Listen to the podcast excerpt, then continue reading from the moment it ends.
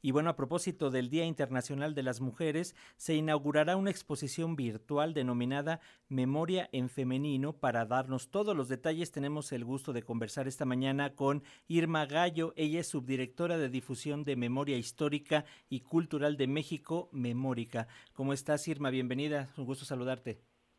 Muchas gracias, Francisco. Pues yo muy contenta de poder conversar eh, contigo y con tu auditorio acerca de esta exposición Memoria en Femenino, como bien acabas de decir. Coméntanos, Irma, por favor, de qué va esta exposición, cuál es el objetivo, de dónde surge la idea. Bueno, mira, Memoria en Femenino surge con la idea precisamente de recordar y de dialogar desde distintas perspectivas en torno a la lucha de las mujeres a lo largo del tiempo por alcanzar sus derechos fundamentales. Justo estaba escuchando la colaboración de CIMAC, eh, tiene mucho que ver con esto, con hacer memoria de lo que han sido las luchas de las mujeres a lo largo del tiempo. Eh, ahora te voy a comentar que esta exposición tiene un enfoque temático, no cronológico. Esto es muy importante. Eh, se divide en los apartados Alcemos la voz, Mujeres en pie de lucha, Unidas somos más fuertes, por el derecho a decidir y los múltiples rostros de la violencia. con el título de Mujeres en pie de lucha, la sala eh, que lleva este nombre recorre las aportaciones de cuatro luchadoras sociales fundamentales, que son Margarita Robles de Mendoza, María del Refugio Cuca García Martínez, Adela Formoso de Obregón Santa Cilia y Alaí de Fopa que muchos de tu, mucha gente de tu auditorio seguramente ha oído es hablar de Alay de Fopa, que fue desaparecida en Guatemala.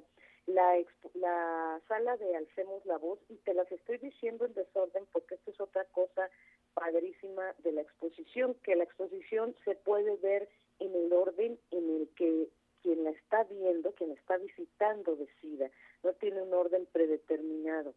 Eh, Alcemos la Voz decía, pone el acento en las publicaciones periódicas, en donde las mujeres empezaron a afianzarse eh, con una voz, digamos, en lo escrito, pudieron hacerse escuchar más allá del ámbito privado, con todos los temas que les eran importantes.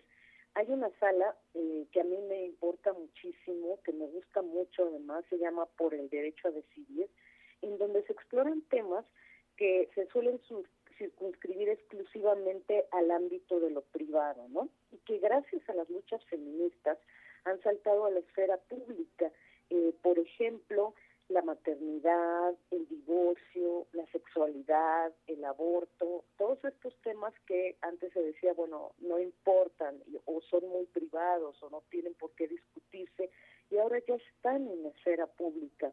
Hay otra sala llamada Unidas Somos Más Fuertes, y está dedicada a distintas formas de organización que han servido a las mujeres pues para salir adelante en situaciones difíciles y que eventualmente muy poco a poco han generado cambios palpables tanto en la legislación como en las prácticas cotidianas. Y esta sala va desde las brujas y los aquelarres hasta, por ejemplo, el Partido Comunista Mexicano, el Sindicato de Costureras 19 de septiembre eh, si tú recuerdas allá con el temblor de 1985, cómo se organizaron las costureras y las madres y abuelas de Plaza de Mayo. Eh, estas eh, mujeres valerosísimas que han estado buscando a los desaparecidos de la dictadura argentina. la sala Los múltiples rostros de la violencia es muy importante, es muy triste también ver cómo distintas construcciones culturales eh, han representado el flagelo de la violencia de género. Eh, por ejemplo, podemos ver ahí en la imprenta Vanegas Arroyo y todos los, digamos, desde hojas, y representaciones de, de José Guadalupe Posada, representaciones gráficas, me refiero, de José Guadalupe Posada con la imprenta Vanegas Arroyo, eh, noticias del periódico La Opinión sobre homicidios y feminicidios en la primera mitad del siglo XX, que estoy hablando de esto, y de niñas y mujeres, y finalmente pues los feminicidios conocidos tristemente como las muertas de Juárez, ¿no? que empezaron por ahí de 1993 en esta ciudad del norte. Te cuento también que la exposición, eh, la curaduría de memoria en femenino de esta exposición estuvo a cargo de Paulina Martínez. Esto es muy importante porque esto es una nueva forma de catalogación de archivos y documentos eh, relacionados con el devenir y la lucha histórica de las mujeres. Por lo general, la documentación al respecto se ha articulado desde una visión de un hombre, de los hombres, desde una visión patriarcal. Y ahora Paulina Martínez, la curadora, eh, lo hace desde esta visión de mujer, desde esta visión femenina y desde esta visión feminista, feminista, lo cual es muy importante y lo cual marca una diferencia de esta exposición a otras que se puedan ver en estos días a propósito del 8 de marzo y es una nueva forma de hacer preguntas a las fuentes, dejar de ver lo obvio, comenzar a leer entre líneas.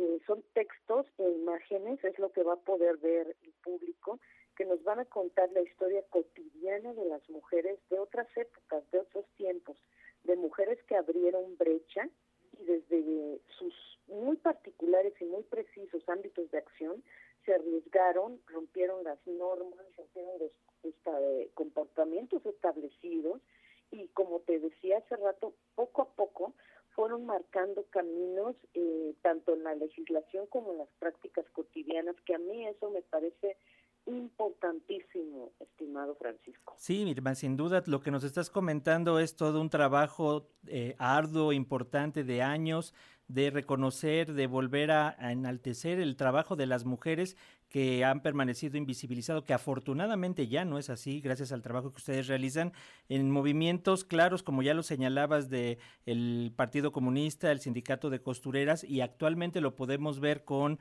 grupos como el de las patronas allá, que trabajan con migrantes, las madres buscadoras en Sonora, es decir, en cada movimiento social hay grupo de mujeres impulsando y encabezando y que muchas veces estaban invisibilizados. Y ya se nos antoja verlo, Irma, por favor, invítanos dónde podemos eh, revisar esta exposición. No tenemos que trasladarnos desde nuestra casa, podríamos estarlo viendo. Sí, y esa es una gran ventaja para toda la gente que pues todavía no tiene muchas ganas de salir vayan al repositorio de Memórica, es memoricamexico.gov.mx a partir de mañana, mañana que es 8 de marzo, es cuando podrán recorrer libremente y todas las veces que quieran y sin pagar un solo peso esta exposición Memoria en Femenino.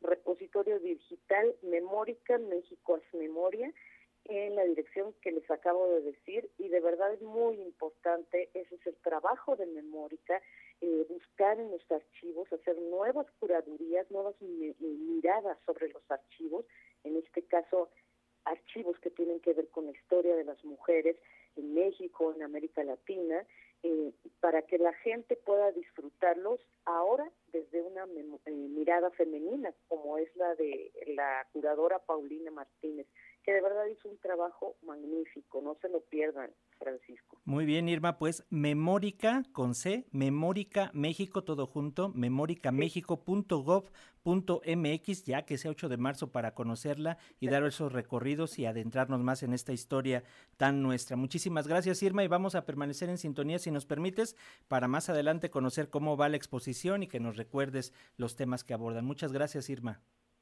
No, al contrario, Francisco, muchísimas gracias a ti, a tu auditorio, muchas gracias a todos, hasta pronto. Hasta pronto, gracias Irma. Irma Gallo es subdirectora de difusión de Memoria Histórica y Cultural de México, Memórica.